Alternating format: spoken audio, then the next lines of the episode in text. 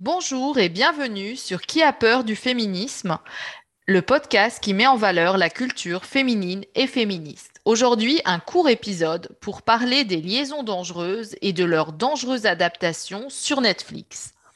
Donc, une comédie romantique française vient de sortir sur la plateforme. Elle est réalisée par Rachel Suissa et elle porte euh, le même titre que le roman épistolaire de Pierre euh, Chauderlos de Laclos, qui est paru en 1782. Et donc, on a les liaisons dangereuses en 2022. Donc, c'est Elite meets euh, Laclos. Mais bon, au final, on a surtout euh, Elite à Biarritz. Quoique euh, les liaisons dangereuses version 2002, c'est beaucoup plus mièvre que la série espagnole Elite. Bref, ce que je veux dire, c'est que donc le film de 2022, c'est un produit Netflix pour adolescents, comme il y en a beaucoup sur la plateforme avec euh, des avantages. On a un super casting, on a un super décor, des super costumes. Mais il y a aussi des désavantages. Euh, on a une collection de stéréotypes, on a des coups de théâtre faciles. Euh, bon, d'habitude, je ne fais pas de podcast sur ces produits. mais là, comme il s'agit d'une œuvre de la littérature du 18e, j'ai été encouragée par notre auditrice euh, Sarah à faire cet épisode euh, parce que euh, en fait, on a peur que la version 2022 fasse écran au livre de la clause. Donc, il faut bien voir que elle est légitime la version 2022, elle est là, mais elle ne doit pas remplacer l'œuvre du 18e parce que c'est quand même très différent. Euh, je vais me limiter à trois points. Premièrement, le nom des personnages. Donc, dans la version 2022, euh, les personnages ne portent pas euh, le même nom que les personnages du roman de la clause, sauf un, sauf une, Merteuil. Donc, on a dans le roman la marquise de Merteuil et là, on a Vanessa Merteuil. Alors, moi, je me dis tout de suite, mais pourquoi? Pourquoi un seul? Pour moi, c'est tout ou c'est rien. et là, j'aurais plutôt opté pour rien euh, vu les différences entre les deux versions. Par contre, on peut faire des références à l'œuvre originelle. Ça, je trouve, c'est sympa. Et euh, ça m'amène à mon second point, euh, les références littéraires qui jalonnent le film. Alors d'abord, il y a une référence à l'année de publication du livre de la clause, 1782, qui est pertinente.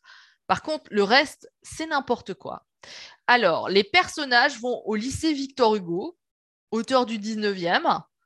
Alors, moi, je demande pourquoi pas le lycée Pierre Chauderlos de la Clos. Ah oui. Euh, qui est, je le rappelle, un auteur du 18e et dont à peu près le seul point commun avec Victor Hugo, c'est que c'est un écrivain français. Ensuite, on a un chien qui s'appelle Balzac. Alors là, c'est pareil. On a un auteur du 19e, aucun rapport. Alors moi, pour le chien, j'aurais bien vu Valmont. Hein, Valmont, le, héros du roman de la Clos.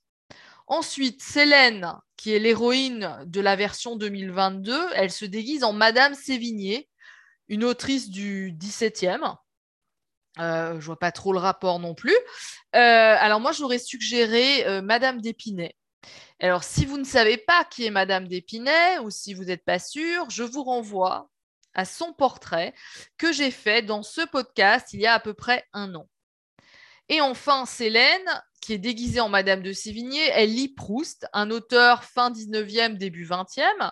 Donc, pareil, moi, je pense qu'il aurait été beaucoup plus pertinent de lui faire lire un auteur ou une autrice du 18e pour rester dans le cadre, euh, Marie, euh, dans le cadre Laclos. Euh, et alors, enfin, les élèves étudient et mettent en scène La princesse de Montpensier, donc une œuvre du 17e de Madame de Lafayette. Euh, je répète, de Madame de Lafayette. Pourquoi je répète? Eh bien parce que dans le film, elle n'est pas nommée.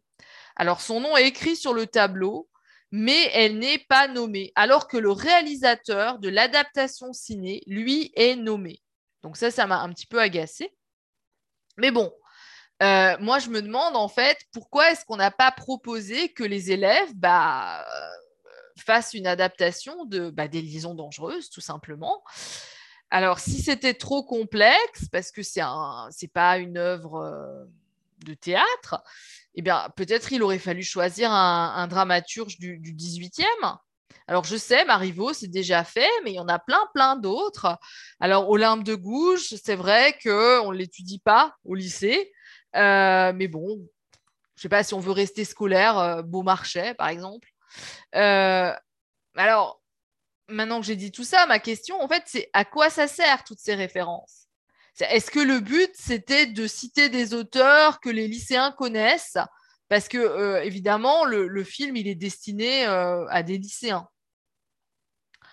Euh, alors, j'imagine que quand le, professeur proviseur recommande aux élèves de lire le livre de Madame de Lafayette et pas seulement de regarder le film, on a une méta-référence. Mais bon, c'est c'est super léger. Et alors, pour les lycéens et les étudiants qui nous écoutent, moi, je tiens à souligner qu'on a ici un exemple de ce qu'il ne faut pas faire avec les références, c'est-à-dire les balancer sans raison, ou du moins sans raison claire. Et voilà qui m'amène à mon troisième point, mais c'est quoi ce film?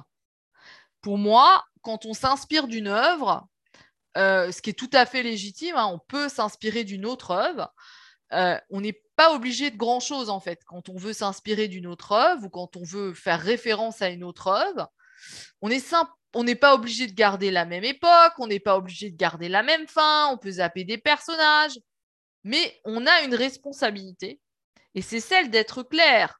Est-ce qu'on fait une adaptation? Est-ce qu'on fait une parodie? Est-ce que c'est simplement un clin d'œil? Est-ce que c'est une critique? Parce que ça, c'est possible, en fait, de réécrire une œuvre pour montrer que l'œuvre originelle, en fait, elle ne fonctionne pas pourquoi pas? Mais il faut être clair. Et sinon, c'est abusé. C'est abuser des spectateurs et des spectatrices, mais c'est surtout abuser de l'œuvre. Ah oui, parce qu'on utilise quand même son nom, sa renommée, mais pourquoi en fait? Euh, Et donc, l'idée quand même, euh, c'est de pouvoir dialoguer avec l'œuvre euh, originelle.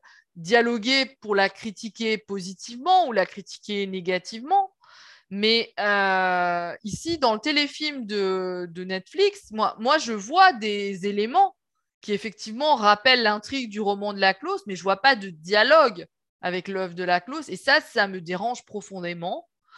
Et euh, peut-être euh, c'est pompeux de dire qu'elle doit dialoguer avec l'œuvre originale, mais simplement, il faudrait au moins retrouver certaines des thématiques et des messages de l'œuvre de la clause. Alors, pour mémoire, les liaisons dangereuses de la clause met en scène deux personnages malfaisants, la, marquise de Merteuil et le vicomte de Valmont, euh, qui se servent des autres, qui les manipulent, qui jouent avec leurs sentiments, qui font mal et qui font du mal euh, uniquement pour euh, servir leurs intérêts. Mais, et c'est là où euh, la clause est pour moi euh, très intéressant, euh, c'est que tandis que Valmont doit à peine cacher ses agissements libertins, Merteuil, elle, parce qu'elle est une femme, se doit d'avoir une réputation impeccable et donc faire tout en secret. Donc, en fait, il n'y a pas d'égalité entre les deux séducteurs.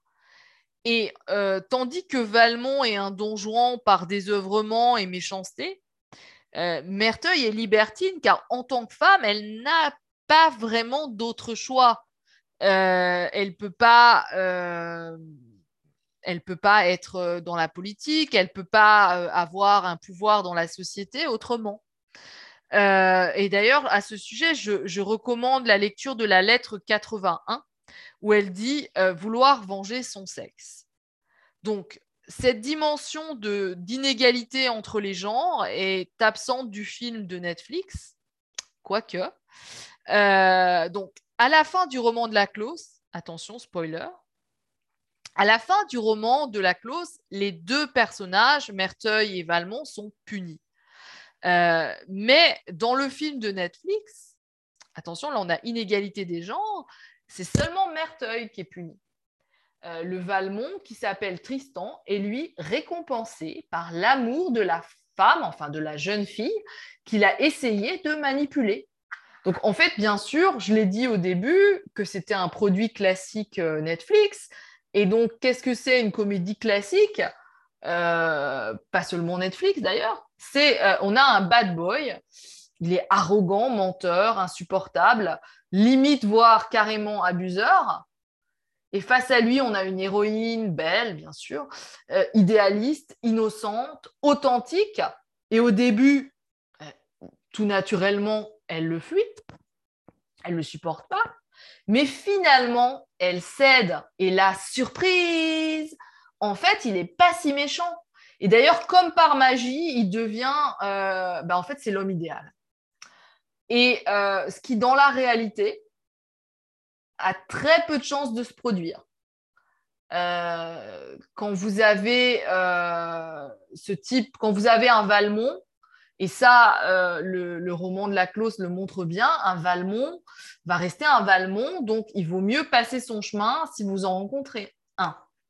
Euh, et les, liaisons dangereuses, pour moi, c'est un des rares, c'est pas le seul, mais c'est un des rares romans dans la littérature qui décrit comme ça l'abus, la manipulation, la complexité de la psychologie, les inégalités entre les hommes et les femmes, mais, euh, mais directement en, en, ayant l'intention, parce qu'il y a, y a, énormément de romans qui, qui parlent de cela, mais euh, plutôt sur le mode en fait des comédies romantiques, c'est-à-dire que euh, c'est pas euh, à la fin l'auteur ou l'autrice se trouve embêté avec son, son bad boy. Alors soit on trouve un moyen de le faire changer, Soit, euh, si on ne veut pas se résoudre euh, à une incohérence euh, psychologique, bon, bah, on peut toujours faire mourir les héros. Quoi.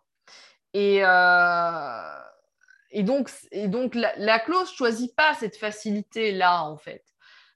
Et, et, donc, c'est pour ça que pour moi, c'est d'autant plus irritant de, de voir qu'on a choisi cette fin.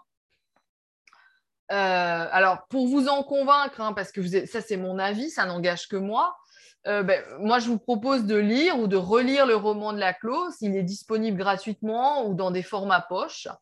Et si vous manquez de temps en ce moment, je mets aussi le lien d'une présentation qu'Elodie avait fait il y a quelques années. Et bien sûr, comme toujours, n'hésitez pas à partager euh, votre opinion.